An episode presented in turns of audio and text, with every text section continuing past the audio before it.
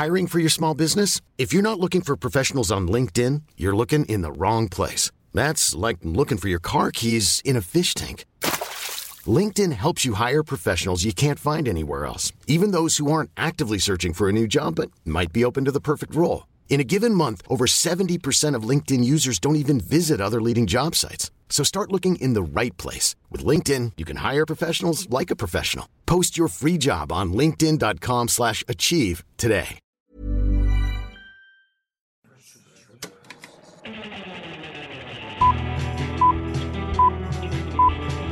Saca el fanboy que tienes dentro. No tengas miedo de enojarte. Esto es el Club de los Amargados. Muy bien, antes de que Sergio se me adelante, nomás quiero dejarles saber que si me escuchan ronco, podrido y enfermo en este podcast, es solamente Es porque, todavía es su cumpleaños. Todavía es su cumpleaños. Porque es mi cumpleaños y además porque en el día de mi cumpleaños Todavía, dormí en calzones y sin cumpleaños. camisa debajo de la ventana. Así que antes de que se te ocurra cualquier teoría. ¿Cómo, cómo, cómo, cómo? ¿Dormiste bajo la ventana? Ajá, en calzones y sin... Haz de cuenta, eran los días donde ya estaba haciendo calor. Entonces fue como que, ay, ¿sabes qué? Tengo mucho calor y me, puse- me quedé en calzones y me quité la camiseta y me puse debajo de la ventana. Pero pues resulta que fue uno de los días que empezó a, a ponerse heladito. Así que si me escuchan enfermo, es porque dormí en calzones, no por cualquier cosa que Sergio les quiera contar. Sí, claro. No, no, yo no sé nada. Yo no sé qué pasó. Eh, yo no sé qué pasó. Ya, sabía, ya sabía. no- me estaba adelantando eso. No sé, yo no sé. Yo no sé, yo nomás. Maldito. Maldito. Cada quien juzga, cada quien juzga, cada quien haga su juicio. Pero bueno. Ay, la reina del drama, ya deja a Luisa tener su reina- vida y regresa al paso. La reina del drama, la reina del drama. A ver, amiguito. ¿cómo te encuentras esta semana? Espero que emocionado, Yo porque, bien, yo estoy porque bien. yo estoy muy feliz y estoy demasiado alegre de que por primera vez en la historia del programa eh, comenzamos con la noticia de que Vin Diesel sacó una canción. No sabes lo feliz que me hace. no ¿Has visto los covers ser. de Vin Diesel? No, o sea, de, o sea, de otras canciones. O sea, ¿él Ajá. cantando otras canciones. Ponle ahorita No, mismo nunca. en YouTube y quiero que toda la gente conmigo reaccione. Perdón, Vin- se me cayó. Vin Diesel Se me cayó el micrófono. no se escucha, no te apures. A ver, es que fue de la emoción, fue de la emoción. Mm. Ah, Y te haces sí emocionar. Ponle Vin Diesel Maroon 5. Ok, aquí lo estoy poniendo. Que se Vin escuche, que se escuche, no hay problema. Al cabo, Vin Diesel no tiene derechos de autor. Si no lo demandaron por cantar música de Maroon 5, no creo que Créeme que tenían razones para demandar a ese hombre después de cantar eso. Oh, ya. ¿Ya lo estás escuchando? No, va a empezar. Yo también lo voy a poner. I feel like I do. a ver, a ver, a ver, Yo nomás tengo Vin Diesel sings a Maroon 5 song. A ver, No, Maroon. no suena nada. Gente, quiero que todos con nosotros reaccionen. Sí, la de My Heart is Open. La cantó por el Aquí- día de aquí San la tengo, aquí Valentín. la Ahí va, ahí va, ahí va, ahí va.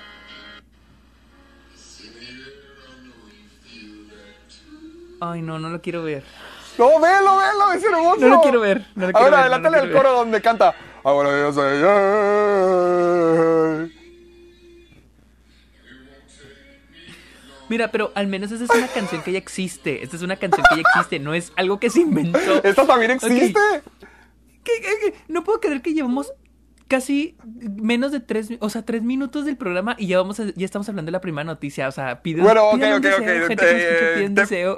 ¿Qué quieres hacer el, el intro primero? Hoy se invirtieron los papeles, ¿sí es cierto? Nos valió todo lo demás. Wow, Ya estamos hablando, ya estamos hablando de la primera noticia, pues es que es sorprendente. Y además o sea, es en domingo, que- lo estamos grabando temprano.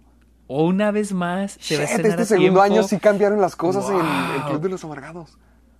Wow, y luego es que y luego Vin Diesel cantando. Oh, esto es- No esto manches, es que qué fex. Este segundo aniversario entramos en una dimensión alterna. Sergio, ¿qué hiciste? Ahora, ahora sí deberías empezar el programa con eso. el- Sí, perdóname, se Sergio, me fue. ¿qué Aquí, a- aquí sí entraba. Ya sé, ya sé. Bueno, ¿qué? ¿Empezamos con la primera noticia o nos No, presentamos? la introducción, todo, Ah, espérate. Ahí tenemos un show que presentar aquí. No es como que al chile.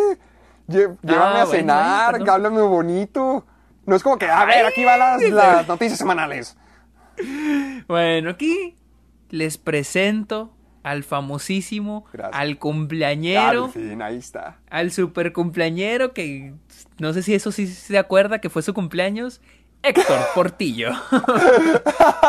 Ay, me la pasé muy interesante en mi cumpleaños. No quiero saber. No, no, no quieres saber. Bueno, No, Sí no, no me saber. por aquí, no. Una Sí vez te llamé saber, sí quiero cuando saber. hice cosas peores y te conté toda la historia y tú sabes lo que hice. Sí, y he tenido peores momentos.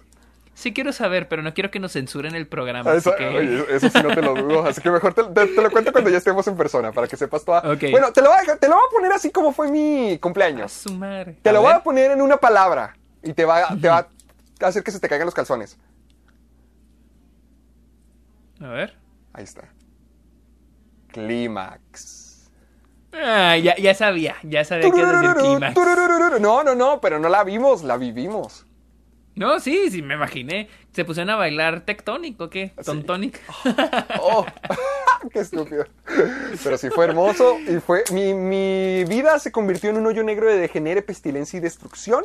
Y honestamente yo estoy muy feliz con cómo lo viví. Estoy muy feliz Wow, de entrar a los bien 23 años tan eso. feliz. ¿Cómo?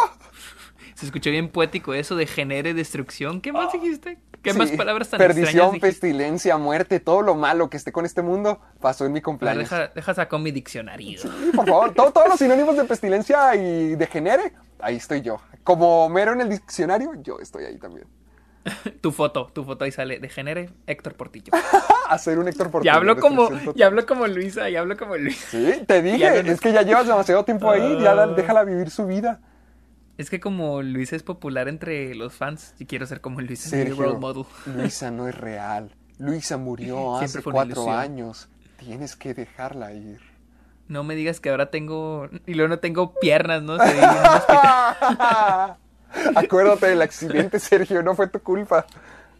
Ay, qué horrible se oye eso. y bueno, así es el cliché en todos lados. Mejor continuemos, déjame te presento. Sí, preséntame, preséntame, que no se te olvide que existo. El enamorado, el vaquero, el señor que se quemó en el kayak. Él es No mames, bueno, Sergio Ulloz. No más, estuvo buena esa, ¿eh? Estuvo buena esa, ¿eh? No, sí. Estoy bien atento de todo lo que haces. Por eso yo sentí que ya llevabas ahí como un mes con Luisa, porque sí fue como que ya hizo el- todo. te viernes. eh, vi como 10 versiones tuyas en, un- en el periodo de una semana. Si vieran la foto que Ah, tiene ahorita de WhatsApp como esa vaquero. presentación. ¿Cómo? ¿Cómo? ¿Mi, ¿Mi foto de WhatsApp? ¿Sí? ¿Que no estás como vaquero con Luisa? No, esa es, esa es en la de Luisa. esa es Ah, la de Luisa. perdóname, en la- en la de Es que Luisa, perdón. ok, no, esa foto fue, la tomamos en un antique shop, en una tiendita de antigüedades. Fuimos, bueno, ¿cuál tiendita? Era una, era una tiendota. Y la neta está muy padre, está muy interesante. Y encontramos unos sombreros y nos tomamos una foto con ellos. Fin. Ah, ay, hijo, qué, qué hermoso, qué hermoso. Bueno, ya, perdón, me estás conmoviendo. Me- Mejor recuérdale a todo el mundo. Ah, bueno, espérate, déjame, digo que este es el Club de los Amargados. Ya saben que Ah, este sí, es. sí, sí. Eh, ¿no? Ya, nos vale, ya nos vale. Nos llegamos al segundo aniversario y ya es como que la fama. Sí nos está yendo Ya bien todos los nos números. conocen, ya todos nos conocen. Sí, Sí, no- nos está yendo muy bien. Sí nos, da, sí nos va muy bien. Gracias por escucharnos y por escucharnos en iTunes, en Spotify. Y tengo que aclarar Ah. algo, me acabo de fijar ¿Qué? que sí estamos en Amazon Music, Pero- pero, solo en Estados Unidos. Al parecer mucha gente sabe que no los encuentro en Amazon. Y yo de que, ¿qué chingados? Pues yo, yo sí me puedo ver. Y no, resulta que... Que solamente en Estados Pues Unidos. que no, estamos, estamos en Estados Unidos. O sea, No o sé, sea no sé resulta, si yo usara mi cuenta de Prime que tengo de Estados Unidos, ¿podría escucharnos? Mm, probablemente. O sea, es que te digo, Oh. yo sí lo puedo ver. O sea, no es si, si es porque mi cuenta de Prime es tiene Estados Unidos registrado.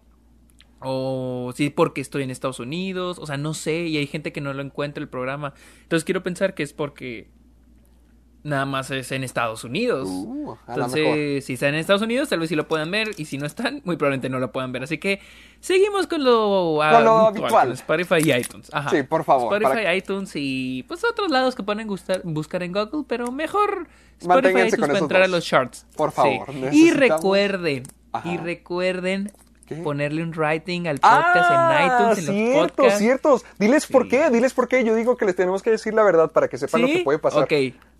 Les vamos a confesar la verdad. Diles, diles. Es Queremos Ok. Le eh, Héctor no sabía. La vez pasada que les dijimos, Héctor no sabía por qué era esto. Unos dicen, o alguien puso, alguien puso en Facebook de que me huele a dinero. Le dije, amigo, yo quisiera leer lo mismo, pero no. Yo también quisiera leer lo mismo No, con el podcast. No, esto amigos lo hacemos porque queremos este ser ¿cómo se llama? ¿Cómo le podemos decir este Oficiales. Ser oficiales, ser- calificar Eh, certificados. para agárrense, certificados, certificados. Queremos estar certificados, agárrense de sus cinturones para Rotten Tomatoes. Queremos estar certificados para es. Rotten Tomatoes y para que nuestras calificaciones, bueno, no, nunca, nunca no nos hemos opuesto a así que a calificar seriamente una película, pero si en el futuro este calificarlas y que Espera un nuestra- momen- nuestro espera un momento. en ¿Estás diciendo que si, si nuestro podcast es verificado, eso significaría que tú y yo seríamos críticos certificados también de Rotten Tomatoes? Sí. El ¡Oh, por Dios! como ¿Quieres un- decir que hay una posibilidad? ¡Yo no sabía eso! Sí, pues por eso. Bueno, al parecer ustedes no son los únicos que se están apenas enterando. También Héctor. También Héctor apenas está o sea que enterando de nosotros esto. contaríamos en el tometómetro. Sí, sí. ¡Oh, exactamente. Voy Sienten la a emoción, sienten la ponerle, emoción. voy a ponerle un 100% Scott Pilgrim. Ay, no, me... ¿saben qué? Olvídenlo. Olvídenlo. Olviden que... No, vayan, vayan. Vayan, denos 5 estrellas en, en, en iTunes para que podamos llegar a ese punto. Para que podamos escribir. Ay, sí, sí, sí. Así que vayan a iTunes, denos esos cinco puntos. Si quieren darnos una review, un comentario de que somos los mejores o, o si creen que somos los peores, no pongan nada, por favor, no hagan eso. Así Uy, que sí, vayan a iTunes y pónganos un rating, pónganos Sí, una de, de hecho, no, lo- no lo tomen como juego porque todo nuestro destino puede estar en esto. Y si lo logramos, ¿cuántos eran? ¿200? ¿200 ratings necesitamos? Sí, ¿O- necesitamos 200, ahorita ven 90. Necesitamos 200. y ahorita 90, ven ya 90. vamos a la mitad. Hijo, no, pues ya lo hicimos. Miren, nomás necesitamos 100 más. Ahora, yo sé que van a estar escuchando esto y probablemente superemos el número gracias a eso. Pero quiero que veamos qué tanto lo podemos superar. Vayan, llegue- todos, nomás nos faltan 100, que seamos más de 100. Démosle una cachetadota a Rotten Tomatoes de que, órale, certifíquenos ya. Sí, vamos a poner orden en esa plataforma. Vamos a entrar y decir, llegaron los amargados. Así A es. poner orden. Vamos a representar a todo el mundo, así que anímense. De, de 4 o 5 estrellas, por favor. Porque sí, tenemos que tener 4 estrellas para poder ser calificables. Si no, nos quedamos afuera para siempre. Así que contamos con ustedes. Ayúdenos a que el Club de los Amargados llegue a Rotten Tomatoes. Por favor, por favor, por favor. ¡Ay! Dios santo, ¿qué te hizo Luisa? Ay, nada, nada, nada. Pero bueno, y recuerden Eh, usar el hashtag soy ¡Y maldito, ya no me dejaste nada! No, es que, es que toda traes tu fiestecita, toda traes la fiestecita atorada. ¡Claro que no! Si ahorita acabo de comer con mi mamá, me hizo tostadas de pollo. Ay, qué rico. Pero bueno, recuerden usar el hashtag Soy Amargado en Instagram, en Twitter, en Facebook para poder ver todos sus comentarios, sus preguntas, sus memes, todo, todo. Así que usen el hashtag Soy Amargado para poder este ver todo el contenido que tienen también para nosotros, porque la neta sí está muy divertido. La verdad sí está muy, muy entretenido. Muy Los bien. memes. Eh, Héctor me estuvo mandando unos y. hijos, ¿Cuál te mandé? ¿Cuál te mandé? Ay, alguien hizo un dibujo hermoso que era una, Ah, una, una parodia del póster de Once Upon a Time in Una Hollywood. parodia, no, un tributo, algo Homenaje, inspirado. Un tributo, ok. Y, wow. Sí, honestamente le metió, bueno. todo, le metió todas las referencias posibles que se podrían en un dibujo. Referencias que ni siquiera yo me acordaba, o sea, Hasta wow, o sea, vistieron a Luisa de la madrina de Shrek 2.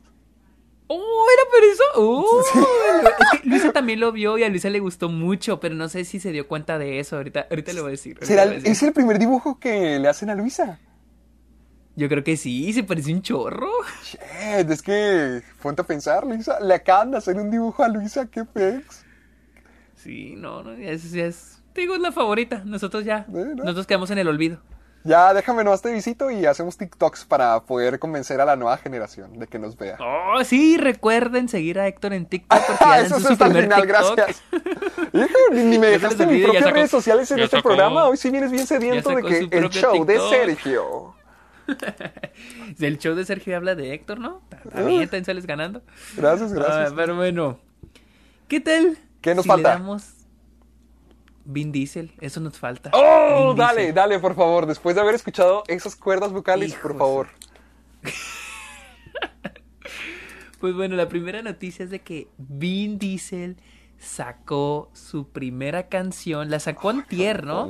Me acuerdo. No, ni, ni sabía. Yo estoy muy feliz No. ahora. ¿Cuándo te diste cuenta? Ahorita que me acabas de mandar las noticias. ¿En serio no sabías? No, la voy a poner ya en el mismo. micrófono. A ver, ¿No, ¿No sabías en serio? ¿De veras? A ver. Wow. Ok, amigos, vayan todos a Spotify, Apple Music, YouTube, lo que sea que, ah, eh, que usen para escuchar música y busquen la canción ¡Oh, Feel Dios santo! Like I Do. Feel Like I Do. A ver, a ver, déjame lo escucho un poquito aquí para como, como tú lo hiciste con su cover. A ver, Ok, exponla. Déjame. ¡Uf! ¡Qué beat! ¡Qué beat! Ay, estoy bailando. ¡Está buena! ¡La subió el 24 de septiembre!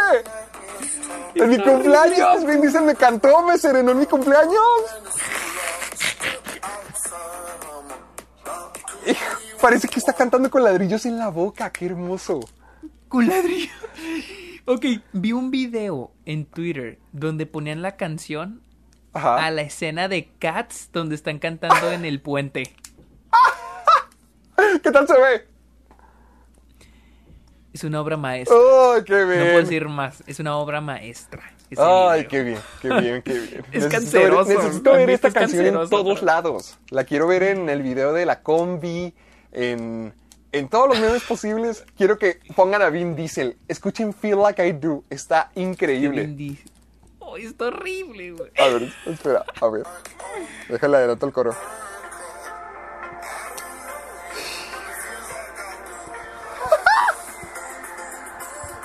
Ay, qué hermoso, qué hermoso. Después de haber escuchado a Vin Diesel gritar a lo lejos en, en otra habitación de que... ¡Ah! Escuchar esta voz así en eco, no, no manches, me, me trae pesadillas O sea, y me de- trae buenos ajá. recuerdos. O sea, ya Vin Diesel tú ya lo, ya lo conoces casi 100%. O sea, ya... Casi, casi yo ya vi el verdadero o sea- Vin Diesel. El cantante, el cantautor Vin Diesel. ¡Ah, qué hermoso! Cantautor. Espero que él haya escrito. Al lado de Joan Sebastián, ¿no? Ay, él no la. Qué maldito. Mira, no, no, la. No, ni, ni siquiera la compuso él. O sea, él solamente es el, el cantante. ¿Cómo sabes? Porque aquí estoy viendo en, en el video quién tiene el copyright. Compositor. Nicholas Perloff Giles. Compositor Cole Sittenbaum. Vin Diesel solamente. O sea, es el artista que canta. ¿Por qué, por qué este...? ¿Por qué se lanzó la música? ¿Por qué? Por. O sea, está aburrido. Yo quiero pensar que porque está aburrido. Hone- honestamente, no ¿Yo? tengo otra teoría. No creo que le falte dinero. No creo que... Siento que está aburrido nada más. Yo tengo la teoría de que Vin Diesel es el dios del cringe. Porque si te fijas, Vin Diesel lo ha hecho todo. Todo. No sé si te haya tocado ver las fotos que tiene en su Facebook personal. Oh, sí, sí, las he visto. O sea, como que él le dieron el celular un día y como que conoció el Y internet de una manera muy rara. Sí, ya se sacó todo el provecho del internet. Sí, Así. No, no sé si esté consciente de todo esto, porque él subió los videos de Maroon 5 y sus covers sabiendo que canta feo. No, y ahorita lo está haciendo en serio, así que no, no sé cuál sea su intención con esto, pero es algo que quiero que todo el mundo experimente. Ahorita, que en cuanto terminemos el programa, me voy a ir a, a ver toda la canción entera. Ay, no, no, no. Ay, no. Dulces sueños. Espero que tengas Gracias, dulces. Vas a soñar voy- con Vin Diesel. Voy a soñar arrullado con este hombre. Pero bueno. Vamos a las noticias de, verdad. Hablando de dioses. A ver. Ah, ¿qué? Ah, ah, ¿Cómo se pronuncia? Yo, mira, yo esto sí lo admito. Yo nunca he sabido pronunciar el nombre de este güey. Jim Cavit Caviezel. Ah, Jim. Caviezel. Porque mira, está Bie- Biesel, así que podría ser Jim Caviezel. Caviezel. Jim Caviezel. A ver, voy a ver si el traductor lo y ahí te vas a entender. A ver. A ver. A ver, a ver, a ver. Aquí les va. Aquí les va. Caviezel. Caviezel. Jim Caviezel. ¿Ves? Ahí está. Ok.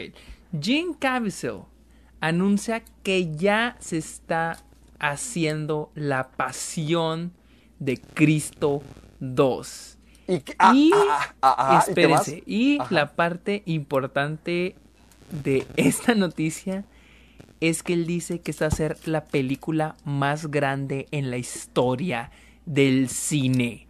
Mejor que El Padrino, mejor que Lawrence of Arabia, mejor que Paddington 2. Esta Ah. supuestamente va a ser la mejor película, la película más grande en la historia. Mira, yo siento que es un proceso evolutivo. Primero es eh, Dios, luego este John Lennon diciendo que su música es más grande que Dios, y luego es Dios diciéndole a John Lennon, no, espérate, mi película es más grande todavía. Pues no sé, pero... ¿Tú, ¿Tú has visto La Pasión de Cristo? No, nunca la he visto, solamente he visto clips donde le hacen la, eh, la Sí, crucifixión. la- eh, sí, sí, sí. sí, Y sí, yo, bueno, Crucis. de hecho lo he visto bajo un formato comédico, porque yo he escuchado como que la forma en que le clavan los, lo, bueno, lo en que clavan a Jesús a la cruz, pues como que lo hacen muy poético, porque le dan el martillazo y solamente es, ah, solamente se escucha así como que a lo lejos un suspiro, cuando no debería de doler demasiado, te están martillando la mano a la cruz. Yo, yo no la he visto, ¿sí? Ah. u- una, una vez yo le pregunté a Luisa que si ella la había visto y me dijo que creo que sí, me dijo que sí. Y... ¿Ya viste la Pasión de Cristo? Y me había dicho que era muy... ¿Te gustó? Mm, Pues estaba muy chiquita, o sea, estuvo como que. Ahí está haciendo Luisa su cameo, que Muy señores. sensacionalista. ¿no? Sí. Ah, ok. Yo escuché que que lo que dijo Luisa, hablando que de- sí fue muy sensacionalista, porque no sé si te acuerdas, pero fue la gran A parodia. ver, de espérame, muchos- es que Luisa todavía está hablando. Uh, que la, O el sea, show de es Luisa. Como yo lo veía, era de que mi mamá me obligaba a ir a los templos cristianos y no la ponían de que literal ahí. Entonces yo siento como que era para más, para causar más así como que shock value. Pero, no, o sea, pero sí la viste completa. Sí, sí la vi completa. O Oh. sea, te la ponían completa. No era como que un pedacito, te la ponían literal completa.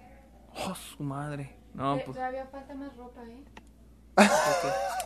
Ahí tienen. Sergio no lava sus calzones. Bueno, ahí me dijo Luisa que sí, ya la vio, y, pero dice que sí, que es como que muy sensacionalista, muy... Pues es que impactó Como que durante muy- mucho tiempo. Le, le hicieron parodias en todos lados. En South Park le dedicaron un episodio entero a él y a Mel Gibson. ¿Neta?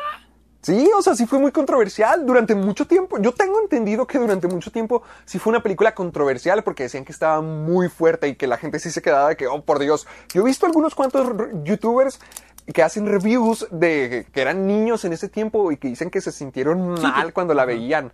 Que ahorita ya con cualquier cosa, pero que en su momento sí era de que, ¿por qué? O sea, que eran judíos y se sentían de que, ¿por qué? ¿Qué, qué pasó con Jesús? ¿Por qué todos nos odian? O sea, algo tan dramático así, como en South Sí. Park. Mm, pues, pues Luisa dice que sí, que ella también la vio de chica. Que no la dejó así como que en shock, o sea, se le hizo como que me, pero sí dice que sí era como que se, se agarraba más del shock value, o sea, de ser sensacionalista. Y, y de hecho, creo que hasta un tiempo fue como que la película más taquillera, clasificación Ah, clasificación R. R. Es verdad. ¿Cuál la hasta superó? que hasta- eh, creo que Deadpool creo que Deadpool o Logan la que llegó Mm, primero creo que. Deadpool fue y pero pero fue por muchos años o sea pues Deadpool se estrenó que 2016 2015 más o menos por esos años y esa película se estrenó por el 2003 que 2004 entonces duró muchos años siendo la película R no sé si la no no te creas creo que la- no sé si la superó American Sniper no sé una de esas pero Ok, ok, ok. Pero sí fue Oh. muy impactante en su momento. Sí, y sí, sí, sí, sí, fue muy... Yo no sé, honestamente, de qué va la secuela. Ahora Eh, es debe ser la personal. resurrección, ¿no? A lo mejor ese va a ser el subtítulo. La pasión de Cristo. Resurrección. La pasión de Cristo. Esta vez es personal. La venganza. romanos. La venganza. ¿O Tres ¿Cómo dijiste días tú? para ¿Cómo, morir. cómo dijiste tú en el episodio pasado? El- Eh, Electrical... ¿qué? Electric Boogaloo. Electric Boogaloo, ok. Esa. Ay, no, yo, pero- yo digo que va a tener que ver con la resurrección. No, no siento que. Si el actor de Jesús está regresando, no sé qué más podrían estar enseñando O sea, de es él. que creo, creo que la película termina cuando él este renace.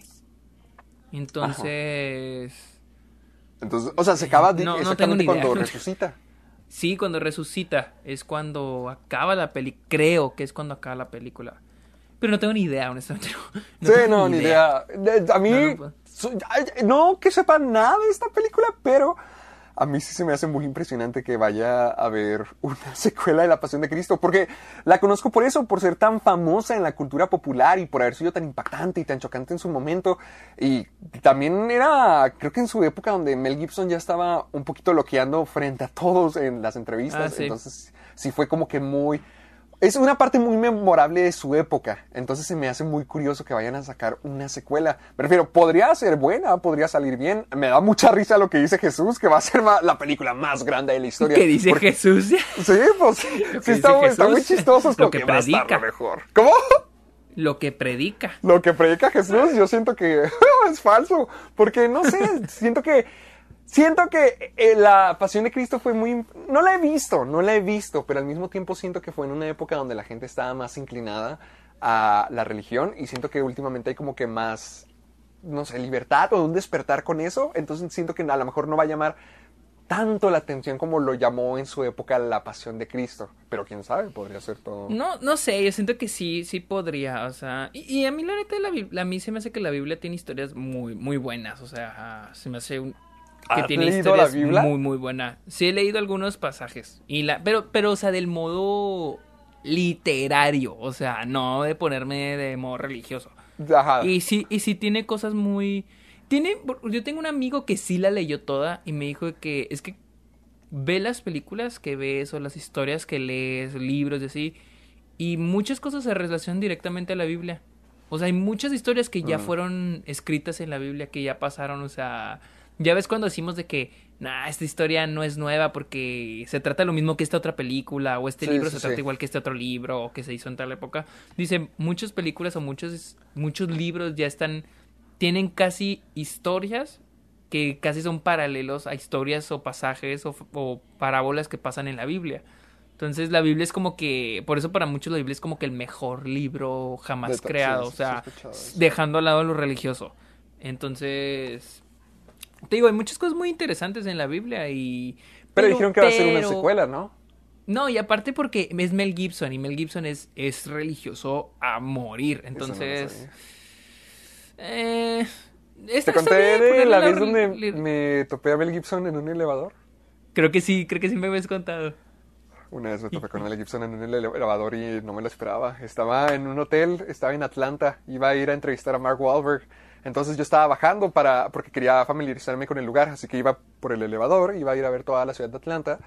Y me acuerdo que en cuanto bajé, en cuanto estaba bajando, Mel Gibson entró con su bebé al elevador y yo dije, ok, no me va a bajar. Y me quedé dentro del elevador y me fui arriba con él. Creo que sí me habías contado, pero bueno, esa es, esa es la historia. Sí, un pequeño spin-off de, de la noticia, de perdón. Héctor, importante, a Uy. Mel Gibson, mientras iba a- con Mark Wahlberg al set de producción. ¡Oh! que la, pues, estoy cont- estoy con- cada cuando hablamos de Mel Gibson, estoy contando una curiosidad, un fun fact. Sí, fun fact, fun fact de Mel Gibson, la relación de Mel Gibson con Héctor. Gracias. Pero bueno, vamos a la siguiente noticia. Sí, por favor, hablando The de dioses. Boys. The Boys tendrá su spin-off. The Boys, la serie que al parecer está siendo un éxito total en Amazon. Yo no la he visto, yo no la he visto. Este, Uf. Héctor me la recomendó. Ahorita eh, acabo recomendó- de ver Mi Rumi Fernando me la recomendó. Este, yo ya vi el te lo resumo de The Boys. No, ¡Ay, honestamente no se ya me te antoja. arruinaste todo, maldición! Sí, no, honestamente no se me antoja. O sea, digo, no es porque se me haga mala, pues no la he visto. O sea, no, no puedo opinar sobre ella. No te Sí, decir que es mala o es no buena porque no la he visto. No se me antoja y pues vi el te lo resumo. Entonces. ¿Entonces no la vas a ver nunca? No, porque neta vi el te lo resumo y tampoco se me antojó.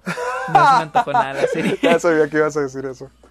A ver, pero, pero tú estás emocionado. ¿De qué es el spin-off? A ver, háblanos tú. Ok, Tú lo que yo O sea, vi yo no tengo idea de qué es Ah, Yo te pedí que pusieras esta noticia porque ah, lo que vi del spin-off es que se supone que va a ser una como que universidad de superhéroes. O sea, va a ser- Ok. pero clasificación R. Dij- Dijeron, va a ser como The Hunger Games, pero clasificación R. Y ay, algo así, algo así habían dicho, que la compararon con The Hunger Games y que iba a ser algo más violento. Y mira, ay, yo, yo me acabo de ver la temporada de The Voice hace como un mes, antes de que se estrenara la segunda temporada. Ahorita yo voy, estoy viendo la segunda temporada a la par mientras que sale.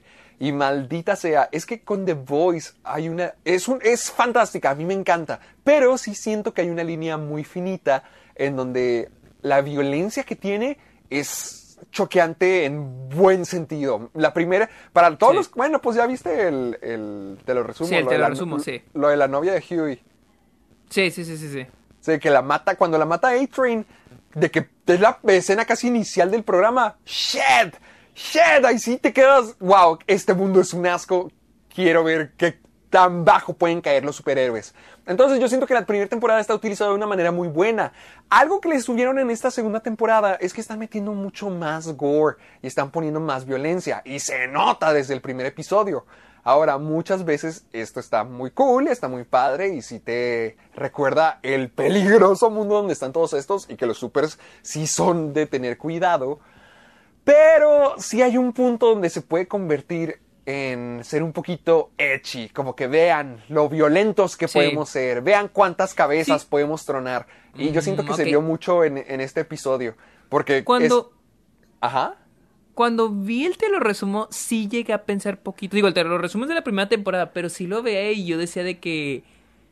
Digo, está de que. mm, siento como que la, la violencia está como que.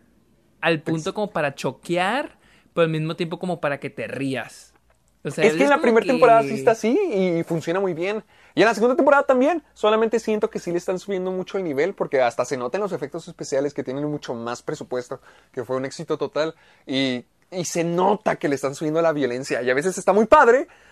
Y a veces ya se ve como que demasiado. Sobre todo en este episodio 6 explotaron miles de cabezas y reventaron. Y yo sentía como que, ay, qué innecesario. Porque cuando pasan esos momentos, realmente me choqueaban y me, me dolían. Y, de- y decía, estos desgraciados, ¿cómo es que pueden estar libres? ¿Cómo es que se salen con la suya? Y ahorita lo están tomando como ya algo más normal. Y no quiero que pase eso. Porque se va a convertir en la serie de que, miren lo violentos y echi que somos y choqueantes que Mm, podemos sí. ser en lugar de utilizarlo a su favor, como lo han estado haciendo hasta ahora en su mayoría, de, de choquear, de impactar, de que sí signifique algo. Y yo siento que con el spin-off, que como lo describen, de que va a ser una versión, ¿qué clasificación R de The Hunger Games? Ay, no sé, me suena un poquito parecido a eso, como que Sí. tratando de explotar el concepto. Ajá, exacto. Es que cuando dicen, va a ser como esto, pero más violento. Es como cuando dicen, va a ser como esto, pero más serio. O como esto, Ajá. pero más terrorífico. Ándale, es como que, se- de que, ándale. ay, eh, siento que ya no hay hacer Lo corazón. mismo, pero más, ajá, quieres choquear. O sea, sí, sí, sí. O sea, Sí. ojalá salga bien. Digo, para los que lo ven, yo no la veo. Este... Yo la veo y yo espero que sí salga bien, pero, o sea, está muy bien escrita la, la serie, pero definitivamente la primera temporada es mucho mejor. Y está muy buena la segunda, pero sí siento que puede haber momentos donde tienden a caer en esos momentos y espero ok. que no sea el caso con, con la Universidad de Superhéroes. La, ¿Cómo se llamaba la película de Disney? Super Escuela de Héroes versión Sky héroe. High, sí, sí, Sky sí, sí, High. sí, sí. Ah, sí, también como esa.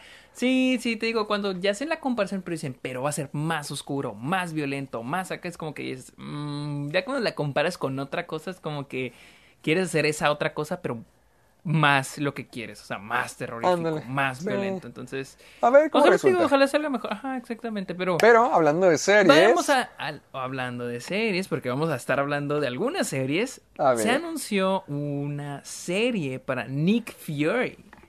Este, para Ah. Disney Plus. Y lo que se me hace gracioso es que anuncian la serie. Ay, espera. Eh, anuncian la serie diciendo que Nick Fury. eh, Samuel L. Jackson va a interpretar a Nick Fury. y Todos de que. Pues sí, güey, ¿quién más lo iba a interpretar? ¿cuándo lo dejó? Sí, exacto, cuando lo dejó. Siento que Sam Jackson es de los pocos personajes de Marvel, o sea, explotados por Marvel, que no cansan. Porque siento que, por ejemplo, Iron Man, Tony Stark sí me cansó. Honestamente sí me Sí, cansó. sí y un Sam Jackson no. Sí, o sea, como que ya siento que Tony Stark tiene como que mucha influencia en todo. Y como que dices, ya, güey. O sea, Bueno, ya. Sam Y- Jackson no y- que haya cansado, pero... no, ajá, a mí, a mí Sam Jackson no me cansa, a mí no, yo estoy bien con él y no pero, tengo o sea, ¿te problema, pero- gustaría tenerlo en dosis largas? O sea, ¿te gustaría tenerlo en dosis mucho más grandes que el papel que a veces juega en las películas? Sobre Es- todo es que porque es cada que- vez se estaba alejando sí. más y más y más. Hasta que No, y aparte porque siento que esa es la razón por la que Sam Jackson no cansa, porque no es como que el centro de las películas, mientras Tony Stark sí lo es. Y por eso siento que Tony Stark por eso cansa. Porque dices de que, güey, lo quieres hacer. Por ejemplo, en Spider-Man, lo quieres hacer el centro. O sea, los villanos son villanos de Spider-Man porque. por Tony Stark. En realidad son villanos de Tony Stark peleando Sí. contra Spider-Man en las nuevas Sí, de con sí. Tom Holland. Entonces por eso yo siento que por eso Tony Stark cansa. Y Sam Jackson, a pesar de que casi tiene la misma presencia que Tony Stark, no es el centro y por eso no cansa. Entonces no sé, mi, o sea, siendo ahora el centro, siendo el protagonista de su propia cosa, no sé cómo vaya a ser. Am- ah, es que, o sea, sí está bien, no siento que vaya a ser un problema. Yo siento que a lo mejor iba- va a estar muy, muy bueno. Pero al menos puedo decir que estoy más emocionado por programas como She-Hulk y el set que anunciaron hace poquito.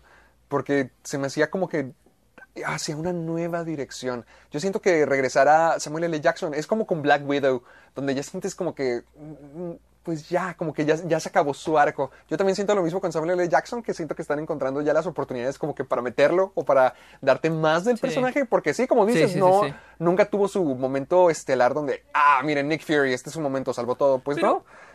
Pero siento que estaba bien así. No tenía No, que sí, ser... y está bien, y está bien, pero igual yo siento que de ese mismo modo, yo ya siento que ya cumplió su arco, hasta ya vimos el pasado de él incluso. Entonces, sí me, o sea, yo siento que va a estar bien, no, no tengo nada malo que decir, pero al menos puedo decir que a- me gusta más me la nueva dirección. A mí que- sí me sorprende un poco que saquen una serie de Nick Fury así de la nada sin haber anunciado en el D23. O sea, se me hace algo.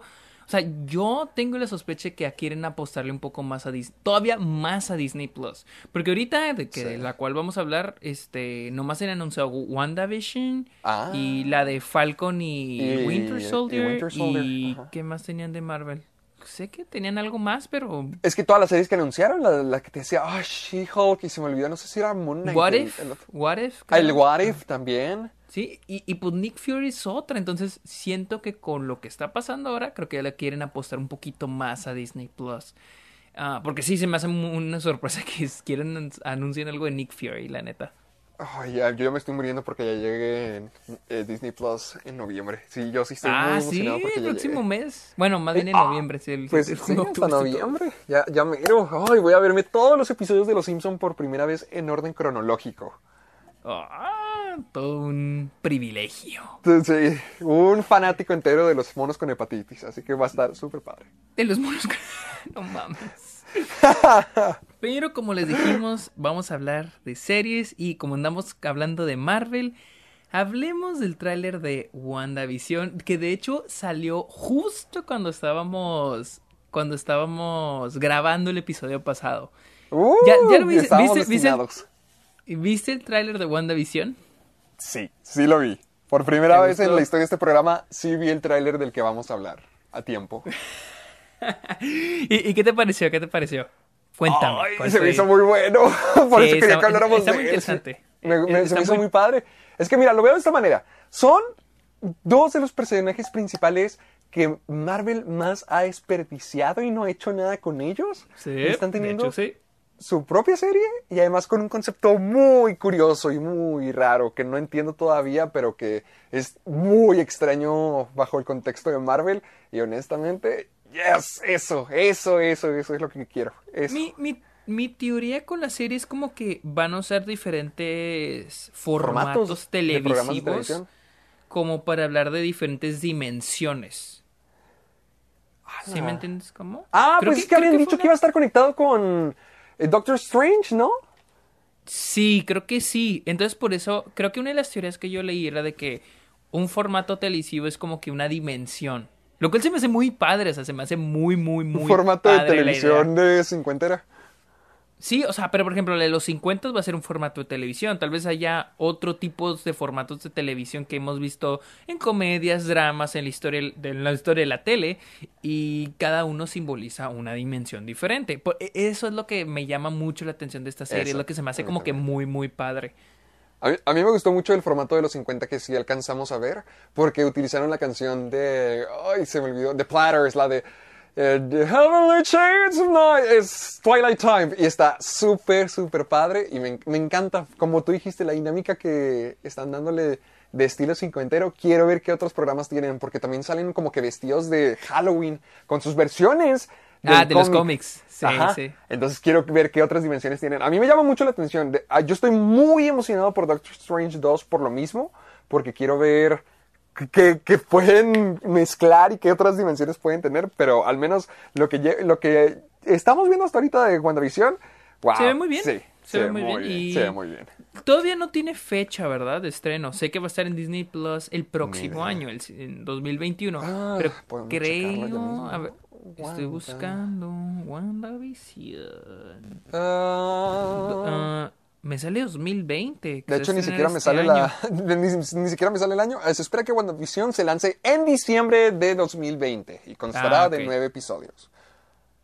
Mm, Ok, entonces sí, va a salir este año. Este. Ah, no, seis episodios, seis episodios. ¿Seis episodios? Oh, ok. Sí, ok. bien, Primera, no, de no. primera temporada, me imagino. O, o está Ay, a mí me gustaría más sea- que fuera una mi- miniserie. Me gustaría más que se enfocaran ahorita en hacer miniseries de esta clase. Quiero, quiero pensar que si la serie va a estar conectada a, a Doctor Strange, muy probablemente este va a ser una miniserie. Sí, ac- mira, aquí en los, en los, en los en la trivia de IMDb sale que la serie va a servir como una unión para Doctor Strange en The Multiverse of Madness, que estrenará Sí. en el 2022.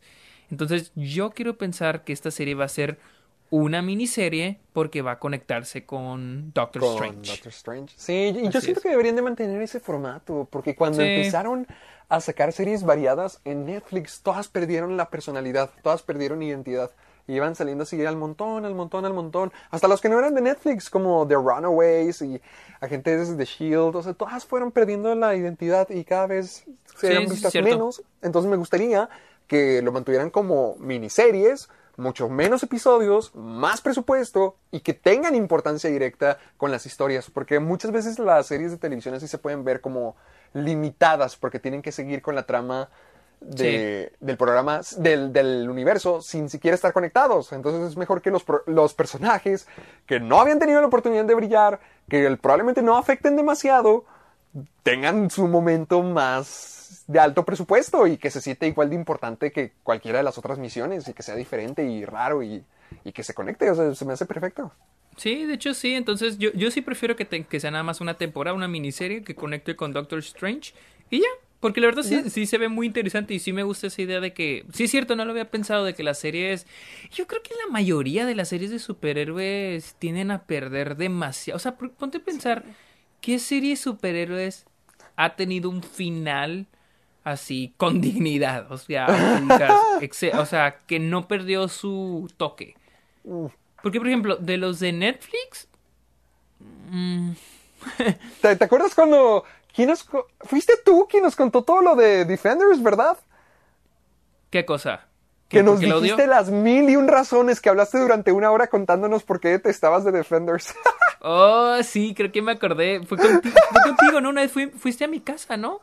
No, ¿O fue fue en el era en que estábamos en casa de Edgar y te, te Ah, enojaste, no sé sí, por qué te estábamos hablando y te pusiste a hablar de por qué de Defenders era horrible. Era horrible, sí, sí, sí, sí. Y a mí me gustaban, a mí me gustaban mucho esas series porque Daredevil me gustó mucho la primera temporada. La segunda temporada, la verdad, no me gustó. La tercera. segunda temporada. La tercera dicen no. que vuelve a estar buena. Sí, yo también escuché, pero pues, pero es que lo malo, o sea, como no tuvieron un final, ya no me, ya no me motivan Sí, a ya no te motiva Sí, a regresar. no la vi. Entonces, la- me acuerdo que la primera temporada me gustó mucho. Jessica Jones me gustó mucho. Luke Cage, a diferencia de muchas, muchas personas, a mí me gustó mucho. Porque sé que hay personas que no les gusta Luke Cage. Creo que a ti no te bien. gusta, ¿verdad? No, estuvo bien, estuvo bien. La Sí, que no a- me, a- la que no me encantó fue Iron Fist. A Iron Fist ni siquiera me molesté en verla porque oí que era malísima. Oí que era malísima, que el actor no sabía actuar. Oí que estaba malísima. Entonces, esa no la vi y, me, me- y vi The Defenders directamente horrible. Horrible. Una cochinada de Defenders. Una marranada. No, no, no, no, no. no. Yo ni, si- me- ni siquiera me acuerdo por qué era mala, pero me acuerdo que la odié. ¿Tú, tú sí te acuerdas? Ay, no, tú ni me, acuer- tienes- ni me acuerdo de esa serie. ni me No, acuerdo. pero tú, pero tú te acuerdas que yo lo odié. Sí, me acuerdo de que lo odiaste, pero no, tenías tantos motivos y dijiste tantas cosas de por qué lo odiaste. Sí, no, tanto, razones. tanto, tanto, sí, para que ni vean, yo no soy de los que, yo no soy de los que dice es mala por porque digo que es mala o porque no me gustó. No, no, no. Yo llegué Ah, con. Héctor y con Edgar y les dije The Defenders es mala. Por esto, esto, esto, esto, así como 100 razones de por qué era mala. Y no, sí, horrible, horrible esa serie. Sí, me, acuerdo, me acuerdo todavía de ese trauma, para que vean que sí estuvo... Sí. Sí estuvo enojado, así que... Y era sí, cuando, eso- y era cuando estaba en manos de Netflix. Era cuando estaba en manos de ajá. Netflix. Y era un crossover de la que la gente sí estaba muy emocionado. Y yo siento que hasta cierto Sí. nivel, no como Avengers, pero sí la gente estaba como que, wow, quiero ver que estos personajes se crucen Sí. con los Avengers, quiero que este grupo también se enfrenten a ellos. Entonces se me hace muy, muy triste que no llegaron a ningún lado al final.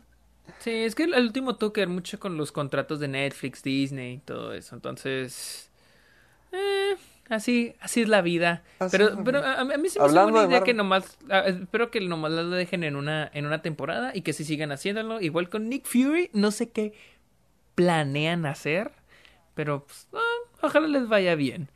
Pero, Pero, hablando, de esto, esto no puede ser Club de los Amargados si no hay malas noticias. Uy, si no hay retrasos. Si no hay retrasos como todo el año, Como pero va a ser.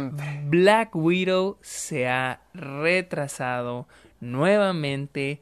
Se iba a estrenar en noviembre y ahora se va a estrenar Oh. el ¿Qué? ¿Julio? ¿Cuándo, 21 de cuándo, julio. cuándo? 21 no, de no, julio. A ver, 21 aquí. de eh, No, no. Se movió al 7 de mayo del 2021. Estaba muy perdido yo. Sí, estás muy perdido. El 7 de mayo. Y no es la única. No es la única. Black Widow junto con Eternals. Eternals se movió al 5 Ok. de noviembre del 2021. Igual este. Shang-Chi. Shang- Shang-Chi al 9 de julio del 2021. También hay otras películas de que están las- bajo la propiedad de Disney, como West Side Story. Ya no se va a estrenar el 18 de diciembre de este año. Se va a estrenar hasta el 10 de diciembre del próximo año. O sea, vamos a tener que esperar un año entero para West Side Story de Steven Spielberg. Qué Estaba triste. viendo que Tenet y New Mutants, aquí también lo menciona en el artículo, cómo fueron las películas más notables que acaban de salir en, el, en el- los cines recientemente.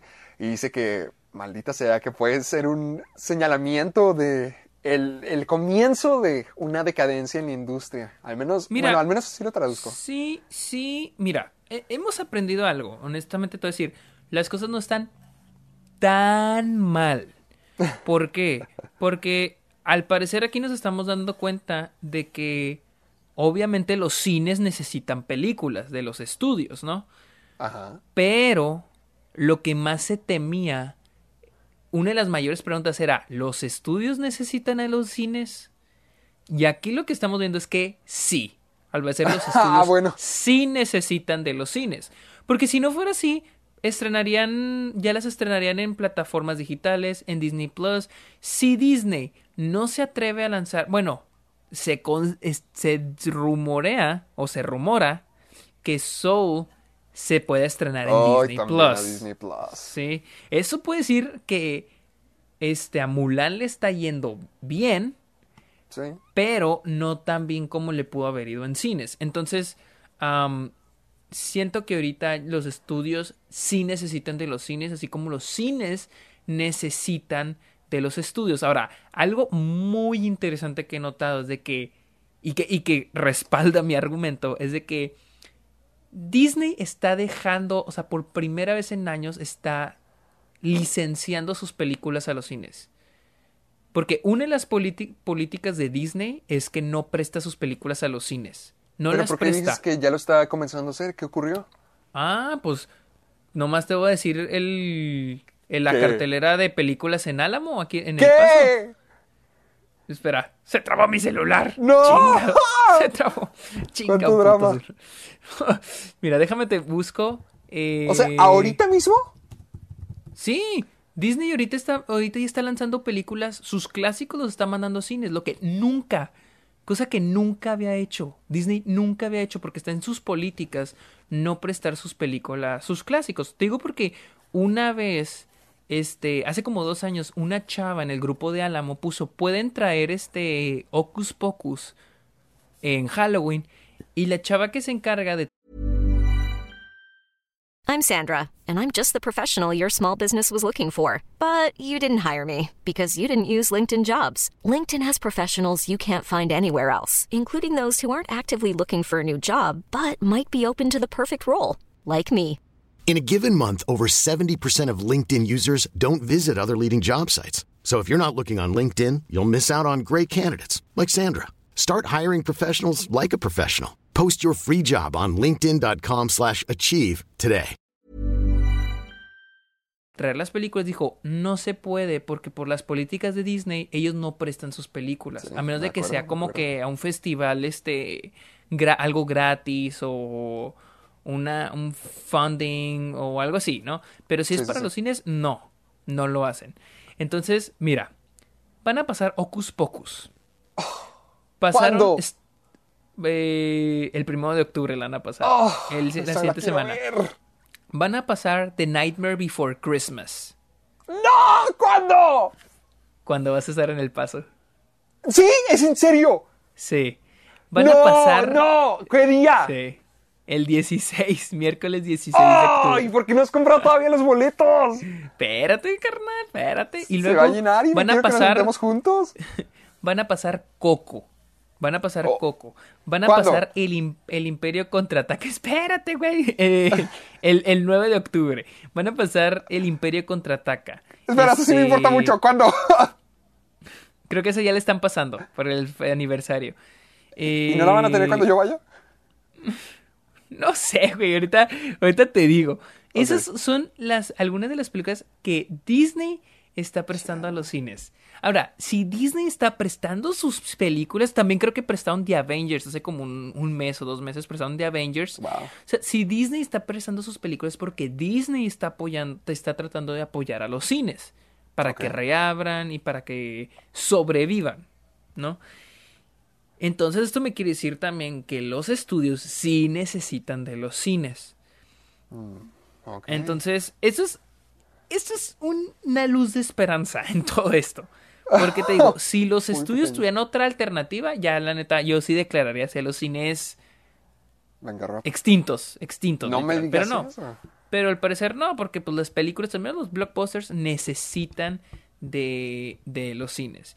Y, y, y lo que me gusta, bueno, al menos aquí en Estados Unidos, lo que lo, lo único ¿Qué bueno cosa? que ha sucedido es de que han, los cines, pues, como no tienen películas grandes, nuevas que estrenar, buscan cualquier cosa nueva. Es decir, películas independientes, incluyendo películas de plataformas de streaming. Por ejemplo, yo ayer vi este The, Tri- The Trial of the Chicago Seven ¿De, Y- ¿Y de qué plataforma de- es? de Netflix. Se va a estrenar el Ajá. 18 de octubre Netflix, de Netflix. Es de Aaron Sorkin y está buenísima. Está Oh, buenísima. Y luego, este, creo que acá van a pasar también, este, este, uy, la nueva película de Sofía Coppola, Ay, creo que vi algo al respecto. A ver. eh, On the Rocks, On the Rocks, que esa es película de, de Apple TV. Entonces la van a pasar también en cines. Entonces, es como que digo, "Mm, a mí me conviene, a mí me gusta que pasen películas ah, pues, independientes. no te equivocabas cuando dijiste que en Estados Unidos, porque aquí no tenemos esa cultura. Sí, ¿no? O sea, ya... Allá honestamente no sé cómo le vayan a hacer. O sea, no sé si van a acudir a eso, porque por ejemplo Pues- pasaron Portrait of a Lady on Fire ah, Sí, cuando están es empezando a reabrir. Sí pusieron esa película, pero también han estado poniendo clásicos. Por ejemplo, ahorita que hablamos de Nolan últimamente, pusieron The Dark Knight, han puesto Casablanca, pusieron The Shining, pusieron El Exorcista. O sea, sí, sí fueron a los clásicos. Pero eso a mí me conviene mucho. A mí siempre me encanta ir a ver las películas clásicas. Sí, en el ajá, exa- exactamente. Acá también pasan, acá también, pues digo, están pasando los clásicos. Y pues a mí también me encanta, me encantan mucho los clásicos.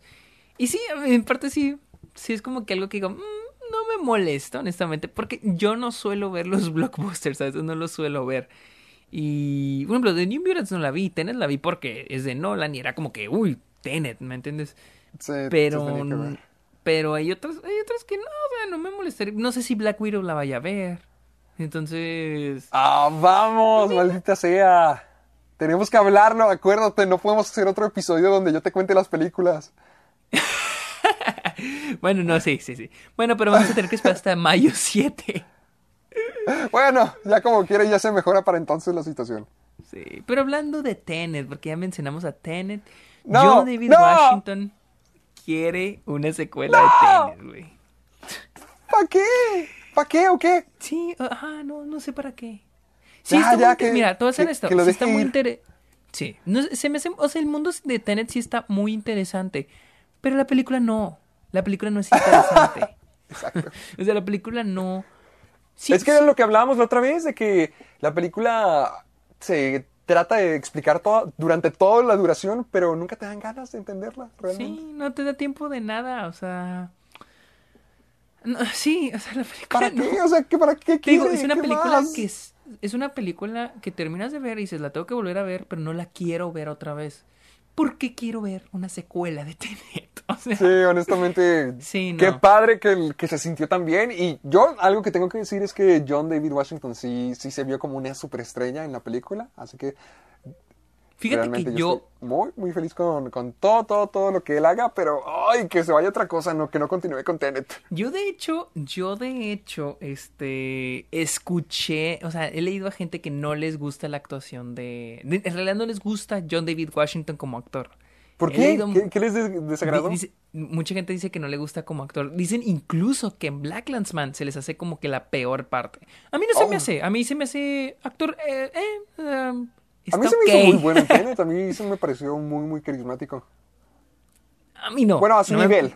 A su a su- nivel. Ajá, sí. Por ejemplo, te digo, las partes cuando, cuando es como que alivio cómico, si, si te acuerdas, ¿no? O sea, sí las notas, las escenas donde Sí, como sí. que cuentan Hubo- chiste. Hubo una particular que sí me pareció terrible, la de cuando está en la cocina y dice, hace media hora que pedí quién sabe qué. Sí, cierto, no me acuerdo. Sí, era esa. Esa es Eso yo pensé que iba a ser un momento chistoso, pero no, inmediatamente Ay. fue como que acción, acción, acción. Se sintió muy Digo, incómodo. También siento que hay cosas como esa que no son su culpa, que es culpa del guion, pero sí, no, no, sí, mucha gente dice que sí le falla la actuación. A mí no se me hace, no se me hace tan, no se me hace mal actor, pero tal vez sí le falta afinar poquito más. Sí, a lo mejor, pero bueno, aquí, aquí lo que importa es que Tenet no vea la luz otra vez. Sí, sí, secuela no, y, y, y creo que no creo que Nolan quiera hacer una secuela, yo creo que él quiera seguir haciendo con otra, otra Sí, cosa. yo, con el yo tiempo siento que ya después de El Caballero de la. Noche ya no te, ha de tener tanto interés en hacer secuelas o trilogías y más bien siempre estar innovando. Sí, sí. Pero, Pero, bueno, ¿quieres saber algo que sí quiero ver? A ver, dime, dime, porque tú, tú me dijiste que metiera esta, esta noticia. A ver, dime. Yo quiero ver el programa de John Cena. Héctor me dijo, Héctor me dijo John Cena a tener un show y yo dije, ¡oh, su madre! ¿Cómo que va a tener un, su propio Ajá. show? A ver, explícanos. Ah, bueno, pues se supone que para, ¿te acuerdas de nuestra pequeña plataforma HBO Max que hemos estado repitiendo durante ya meses en este programa? Sí, claro, claro. Bueno, una de las cosas que siempre nos hemos quejado es que no muestran la gran diversidad que tienen, pero se les va a unir la gran razón para que todos ya indaguen en esta plataforma. John Cena como Peacemaker, que creo que se... Ay, no sé si se llama... Bueno, no, no, no, espera. Yo iba a decir que se llamará Who the fuck is Peacemaker, pero estaba viendo una miniatura. Es The Peacemaker, que va a ser su personaje para el Escuadrón Suicida, y se me hace la idea más genial que se les pudo haber ocurrido. Por- ¿Quién es Peacemaker? A ver, háblanos del personaje. Yo no ah, sé no, quién no, es. ¿quién, quién sabe? A mí me vale Peacemaker. Yo quiero John Cena. Ah, tú, tú nomás. Tú, no importa que sea de Suicide Squad, no importa que sea de DC, no importa de qué se trate, tú solo quieres ver la carita. de John Importa que es de Suicide Squad y que es John Cena. Esos dos eh, elementos juntos. Porque no, no sé si James Gunn va a estar involucrado. Deja- estoy, estoy leyendo. No sé qué, hasta qué grado va a estar involucrado James Gunn, pero a mí se me hace genial darle una oportunidad al personaje de John Cena. Me refiero, hay tantos personajes que les pudieron... Va a ser una miniserie y creo que va a tener como seis episodios para HBO Max. Pero se me hace muy interesante que hayan seleccionado a John Cena. Se me hace el personaje indicado para que tenga su propio programa o miniserie en camino hacia el Escuadrón Suicida. Se supone que Peacemaker es como un Capitán América, así lo describió John Cena, pero súper cretino. Entonces creo que hay mucho potencial para que sea una gran comedia. Entonces yo estoy fantástico y feliz de escuchar que John Cena vaya a tener su propio programa de televisión durante un ratito, tan siquiera.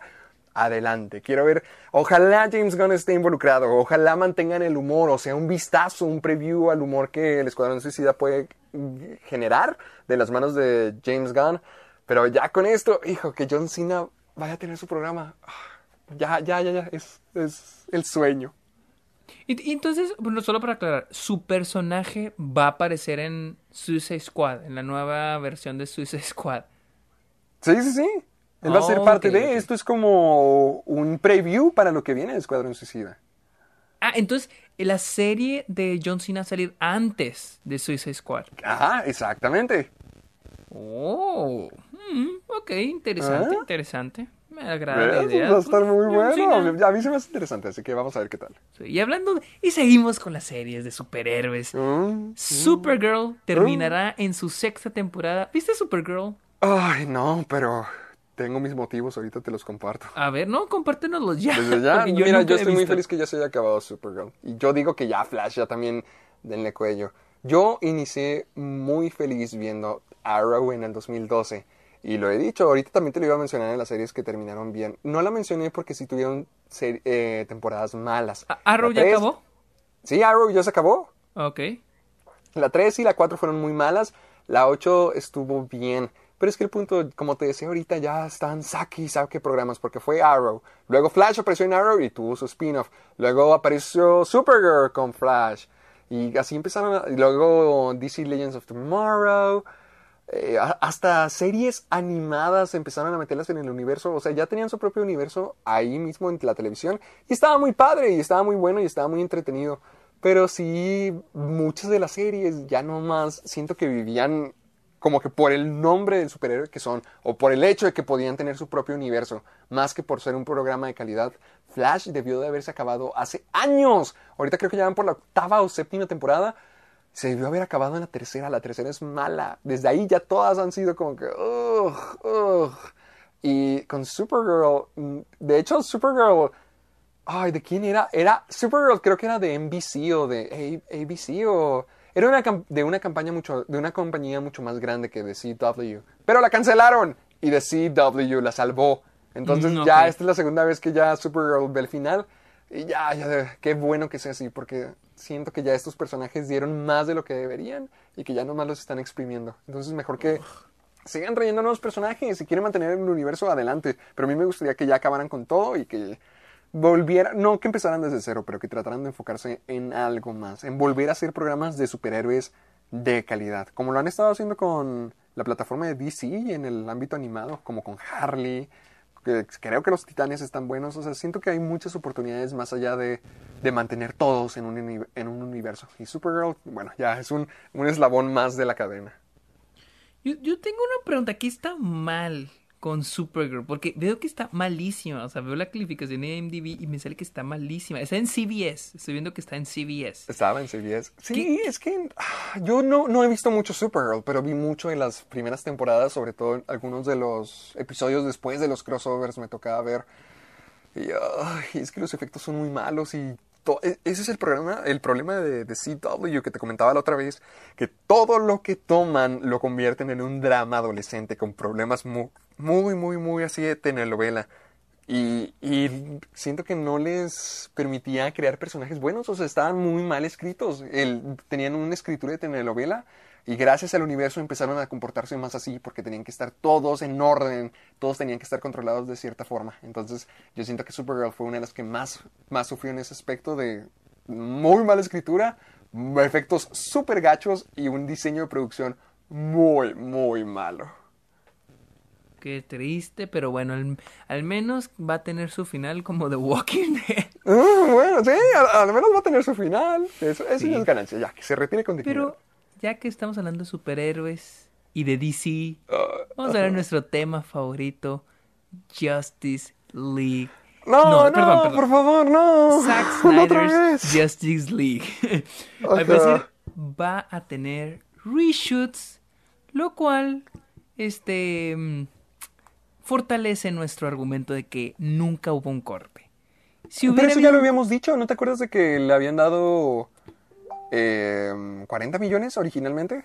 Sí, te- le habían dado 40 millones para la postproducción, para volver a hacer el para vol- para agarrar todas las piezas, hacer el sonido, hacer los efectos especiales, porque sí, aparte ahí quedó en claro que no era su propio corte, pero para los que siguen alegando de que no, es que si había un corte, va a haber un reshoot. va a haber otra, van a volver a regrabar las escenas de Justice League.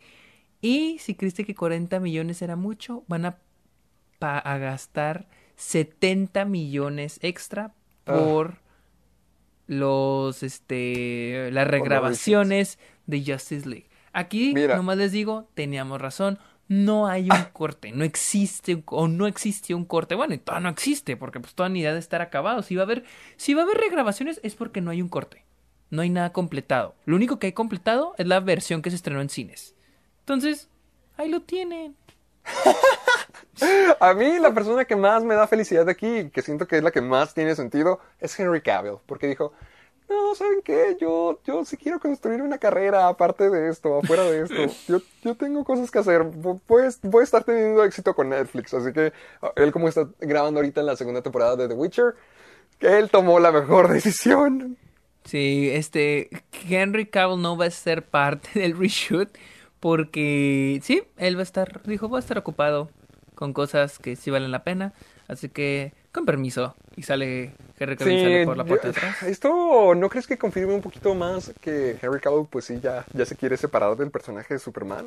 ¿O crees que está esperando que le den una oportunidad para ser Superman como debería de serlo? hon- Honestamente siento que aquí nada más es porque está ocupado, porque él sí ha, sí ha apoyado el lanzamiento de la versión de de este de Zack Snyder. Sí, pero tampoco fue Shazam. En Justice League estuvo batalloso por lo del bigote. Luego aquí tampoco puede ir. Sí, pero lo del bigote fue por cosa de Sí, Josh por Whedon. contrato de con Paramount, sí. Ajá, entonces. mm, No sé, ahora, se cree. eh, se dice. Hay un rumor que dice que Zack Snyder quiere.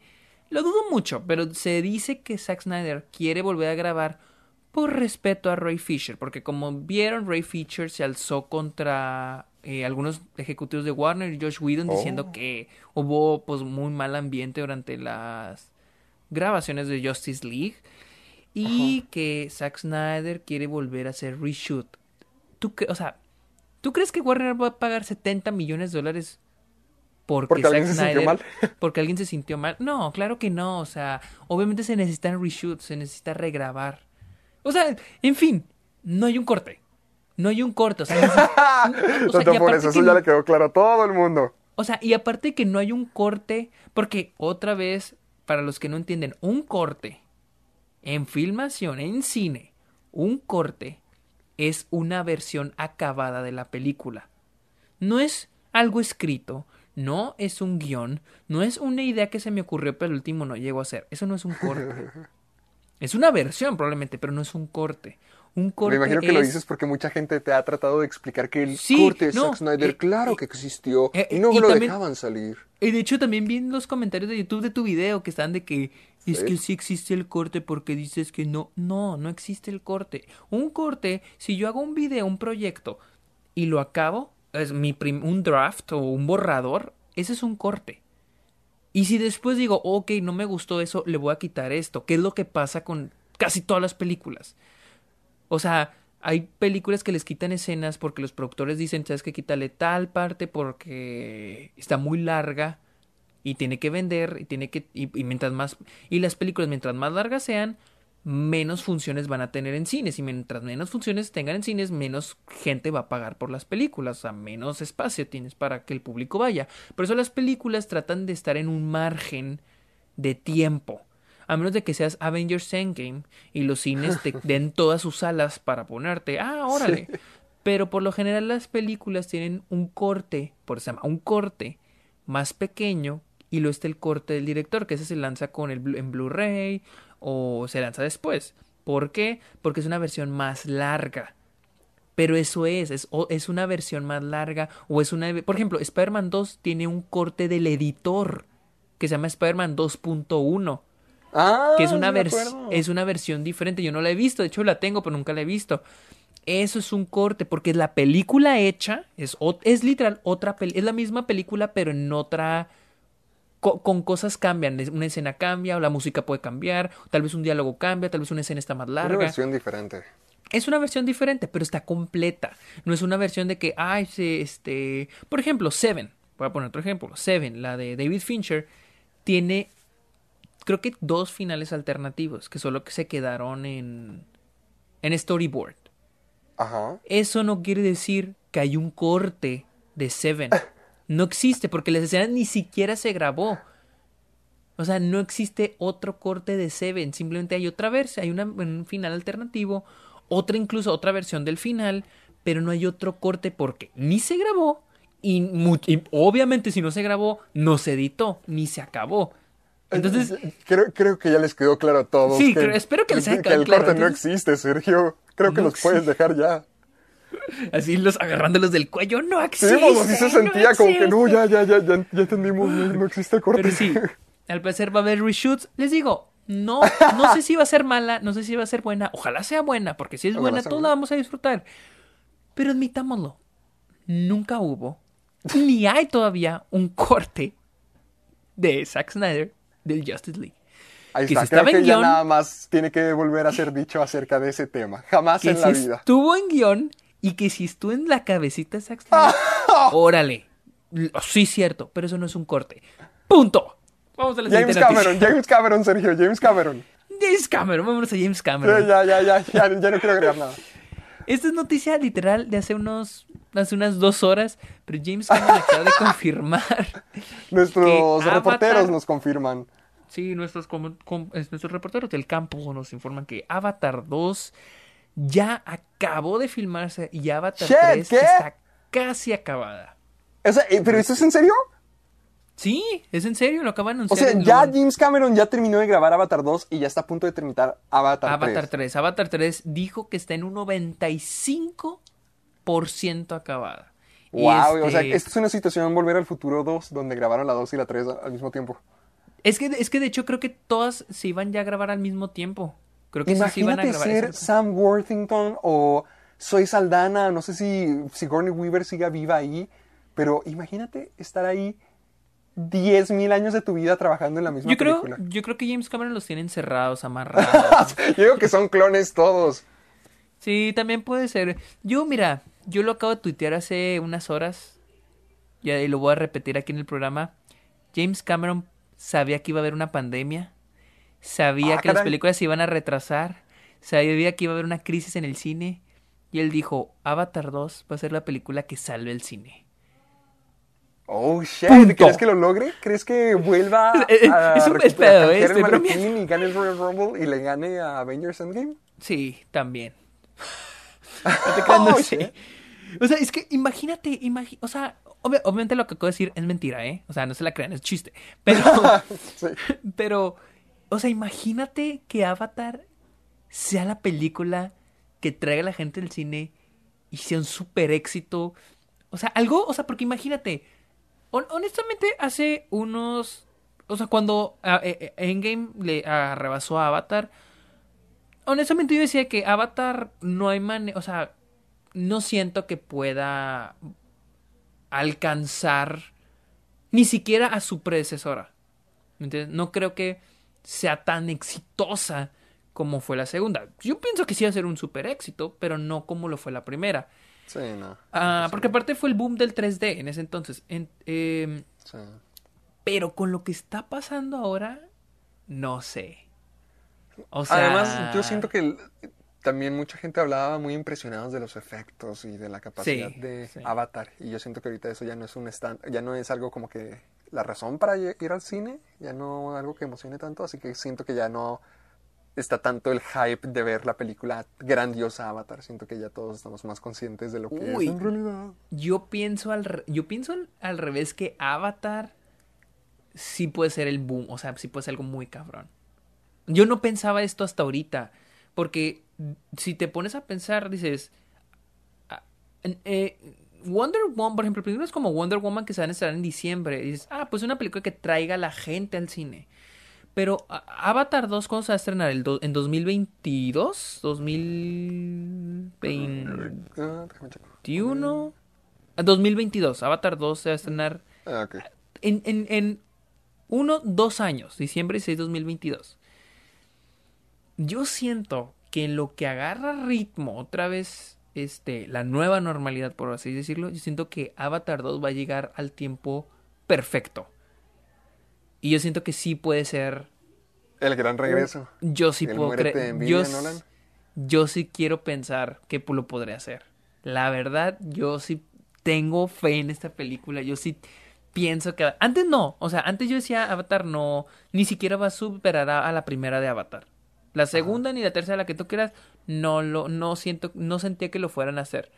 Pero ahora digo, con la pandemia, con la idea que existe Avatar. Ahora, James Cameron es alguien que película que saca, película que trae algo nuevo, algo innovador visualmente, algo Sí, algo que revoluciona. algo que revoluciona honestamente. Este Angeli lo quiso intentar con ¿Con Gemini Man? Gemini Man con el Uy. Porque se porque se creo que la grabó a en HDR en este en en, en más frames. Ay, es cierto, había algo que fallaba con esa película, ¿no? Como En- que cambiaba de formatos o cuál era. Sí, había estaba- algo que en esa película estaba- que fallaba. Estaba en 120 frames, creo. Está en 120 Ah, frames o que- 60 frames, no sé. Y no, o sea, eh, eh, y no, o sea, no funcionó. Yo siento que James Cameron cuando trae algo nuevo, trae algo fuerte. Entonces, yo siento que Avatar sí puede ser algo canijo. O sea, yo siento que Avatar sí puede ser algo que pueda cambiar así el cine o, o no sé si el cine. Todo el o la cine. revolución. Pero sí O no siento sé. que pueda. No sé, siento que sí puede hacer un gran cambio, honestamente. Sí, siento que puede hacer Ah, el pues gran vamos boom. a ver, a mí me No sorprende mucho que ya lo haya terminado todo y me sorprende demasiado que tenga 95% ya en la tercera. De la tercera. Entonces digo, yo sí le tengo fe, yo sí tengo fe en que puede ser un éxito, incluso llegar a ser como su predecesora. ¿Y por qué no? Ser la película más taquillera de todos los Más tiempos. taquillera de todos los tiempos otra vez. Sí. Sí, sería muy, muy interesante, honestamente. Pero Muy buena, David.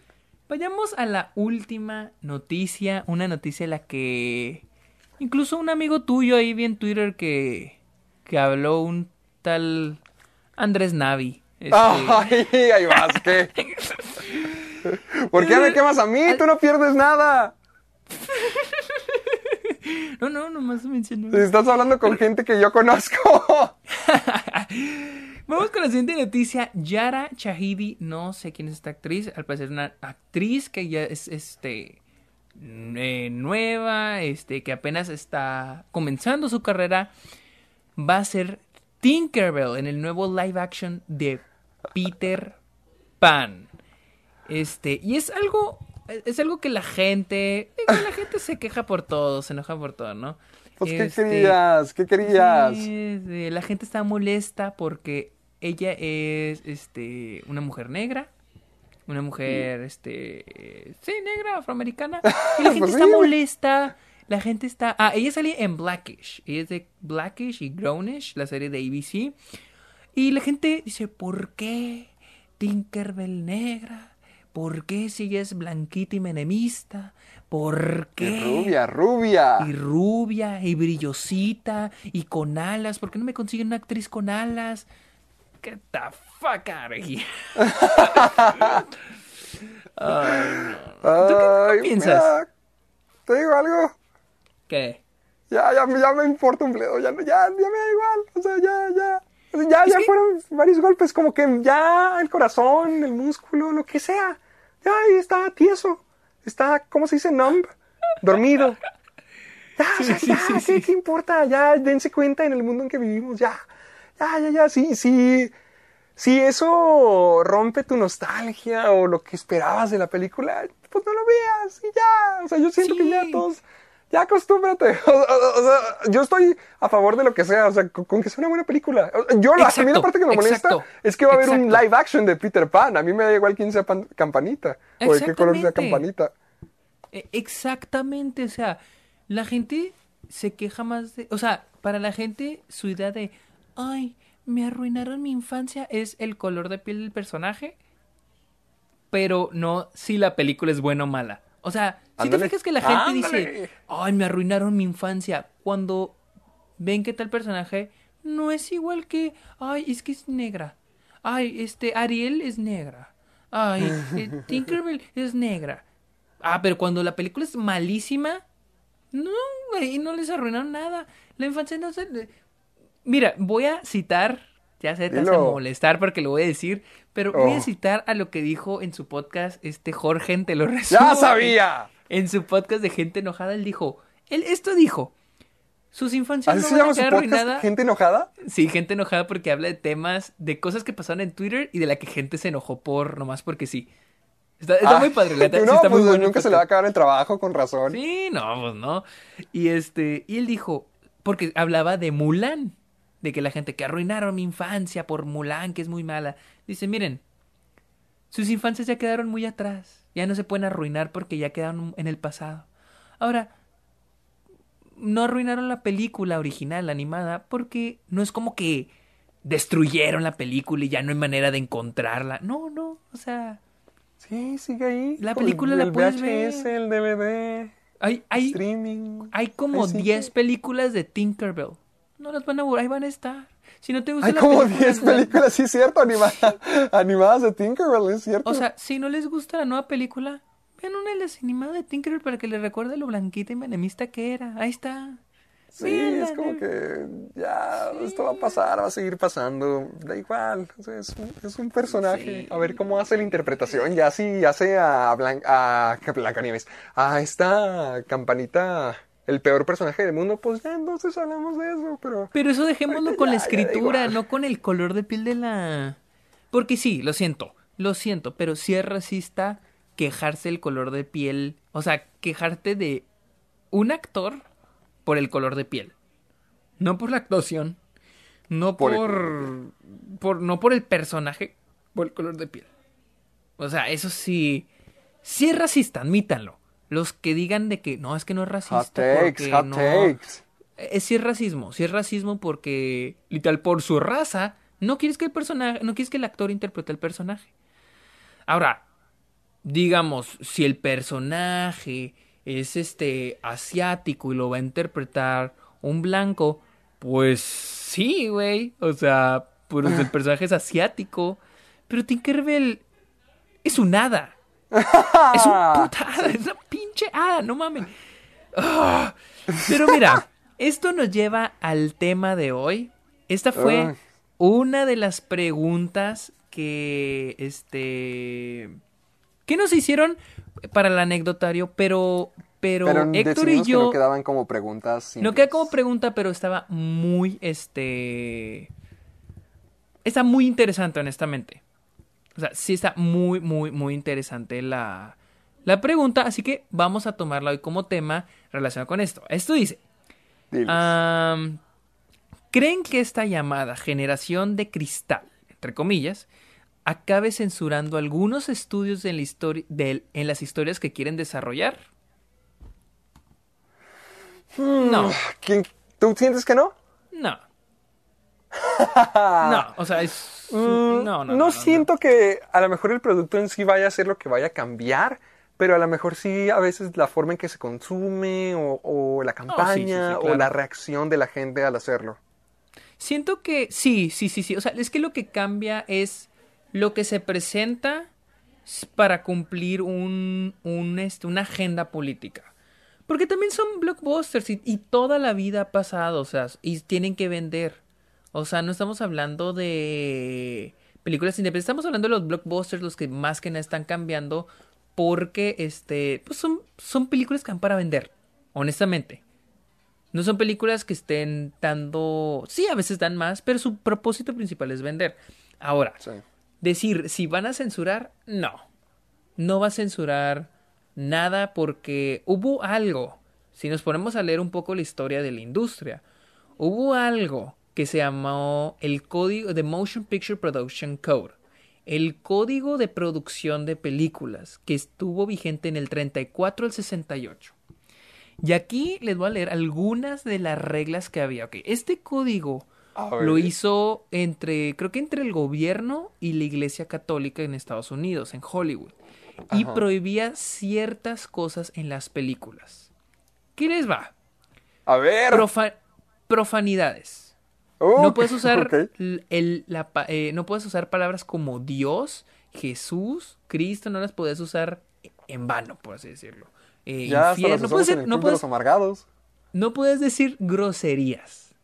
También no podías este poner desnu- este desnudos ni siquiera Nada sugestivo, ni siquiera es sugestivo.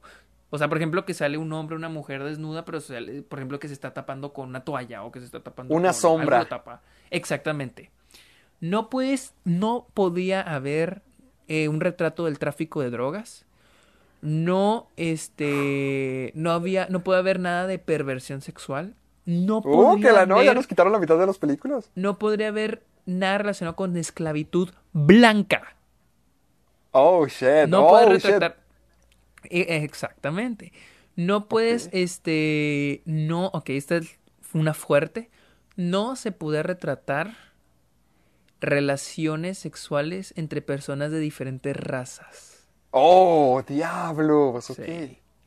Este, no podías mostrar escenas donde se dé un niño, este, dar a luz a un niño, no se podía. O sea, un Ah, niño dando luz. O sea, no, dar, dar a luz a un niño, no se puede, un niño dando yo luz, no. Pues, a- no creo que ahorita se cambie. No podías hacer mofa o burla de personas de la iglesia. Ah, Ah, y no podías hacer este ofensas a alguna nación, alguna raza, X, etcétera, etcétera. No podías usar la bandera, no podías mostrar este Madre santa. no puedes usar el uso de armas, o sea, hu- hubo unas que, esas son unas que se consideraron, no sé si llegaron a estar, pero este era un código, era un código que fu- fue en Hollywood. Ustedes, e- esto ya no va a existir, estas cosas ya no van a ver. Sí, e- esto literal censuraba a los artistas. Ahorita ya no se censura. O sea, no se censura porque estamos, o sea, no, la sociedad se vuelve de, ma- ma- de mente más abierta, pero al mismo tiempo que se vuelve más de mente más abierta, este, la sociedad se vuelve más Dilo. tolerante con ciertas cosas, pero intolerante, intolerante Más con la intolerancia. Como, yo si creo. fuera. ¿Cómo se dice? Al- al- algo medio alcahuete, como que decimos, mira, sí, permitimos más cosas, pero estas cosas están horribles. O sea, como que son más. Ay, ¿cómo ponerlo? Es que siento que siento que ya ahora se, también se enfoca en respetar otras cosas.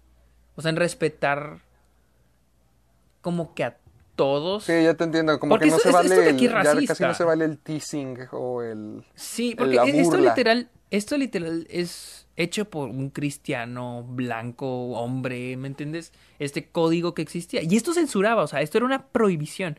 Ahorita no existe y dudo mucho que exista un reglamento que diga no se puede esto, no se puede el otro, no se puede esto, no se puede esto, no se puede, no, no, no, no, no. Sí, lo dudo. Sí, y, y, y esto era algo que existió en los en, la, en el siglo pasado, en Hollywood.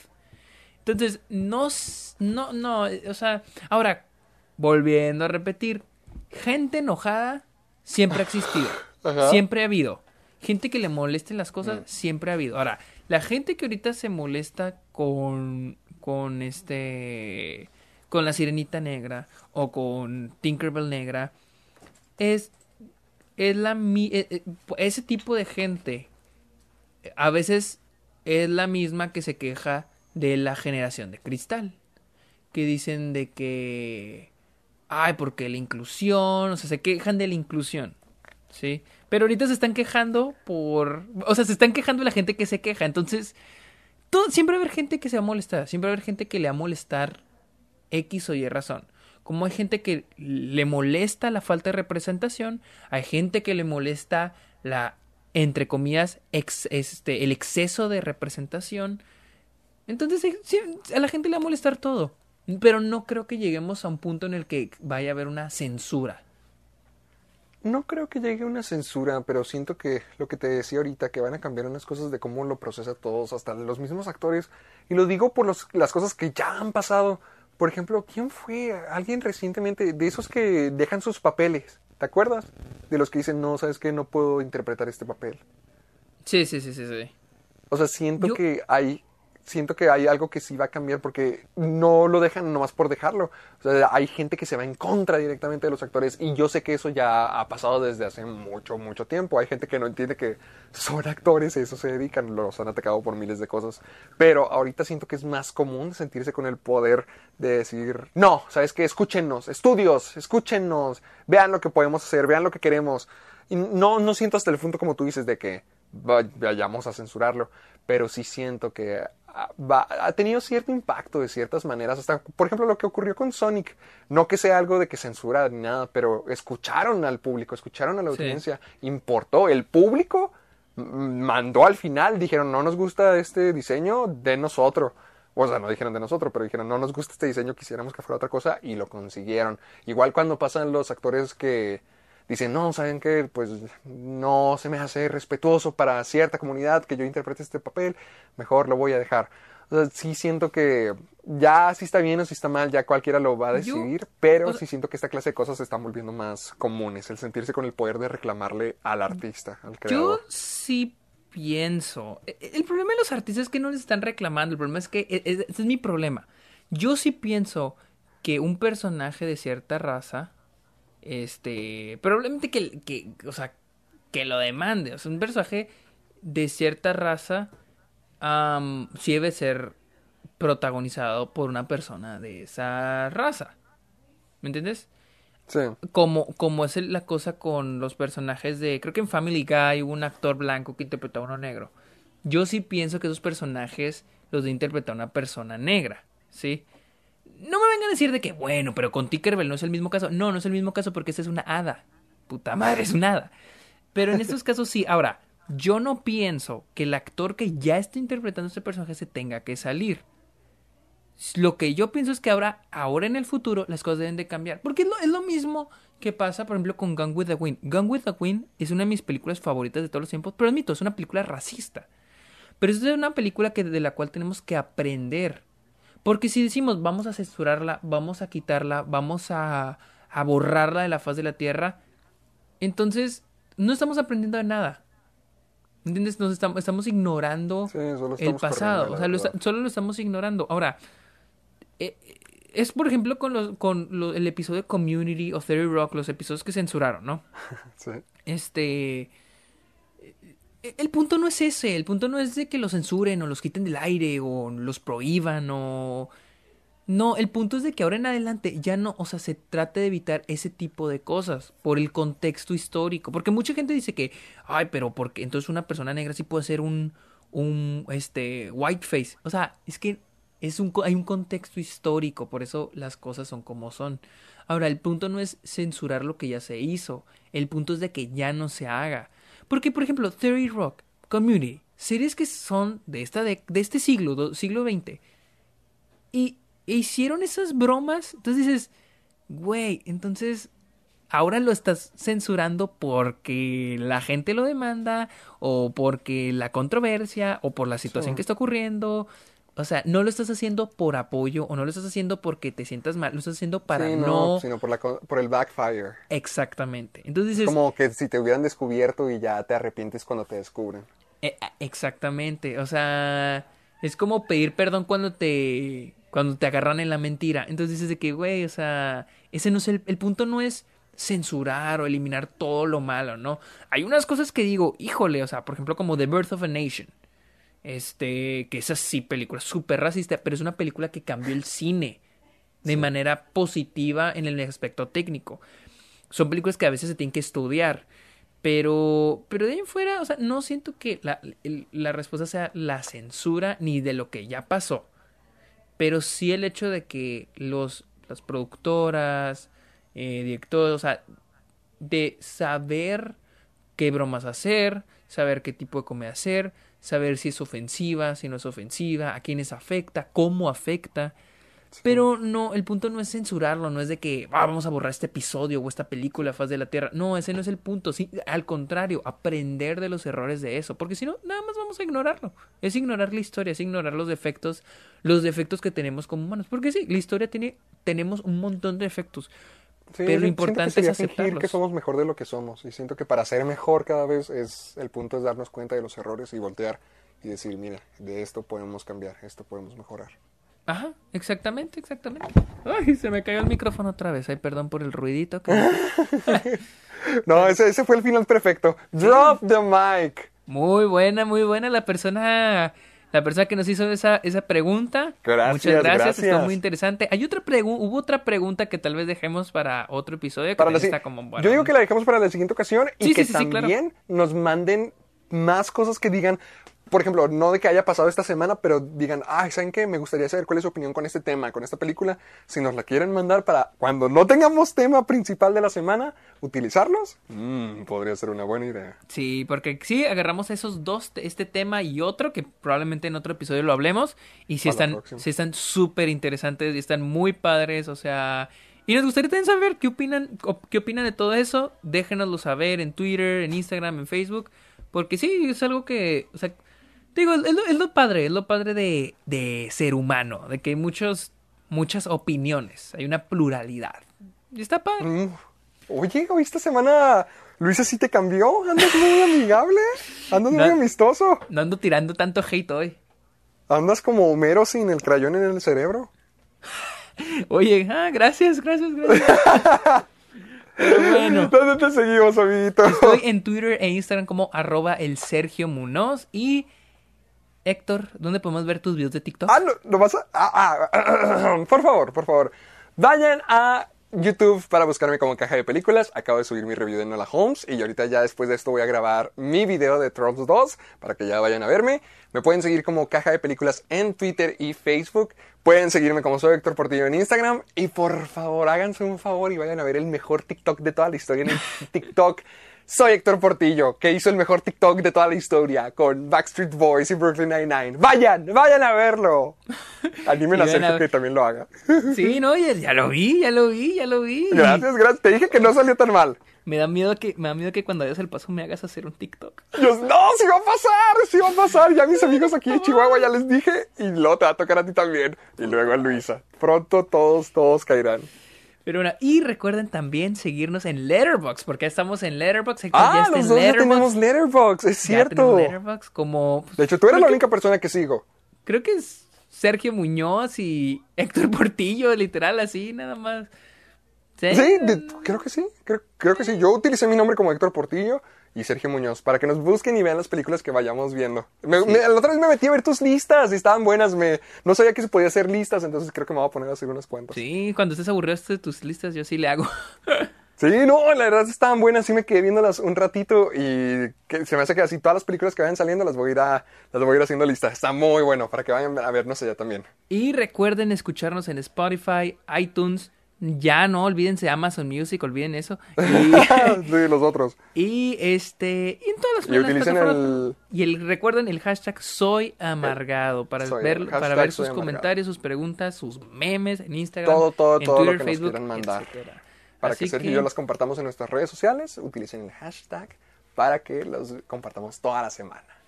Así es, así que yo creo que es todo, ¿no? Ya. Creo que ya es todo, ya. A. Órale, vámonos a cenar. Tú vuelve Uga. a tu vida perfecta de amor. Bye. Bye.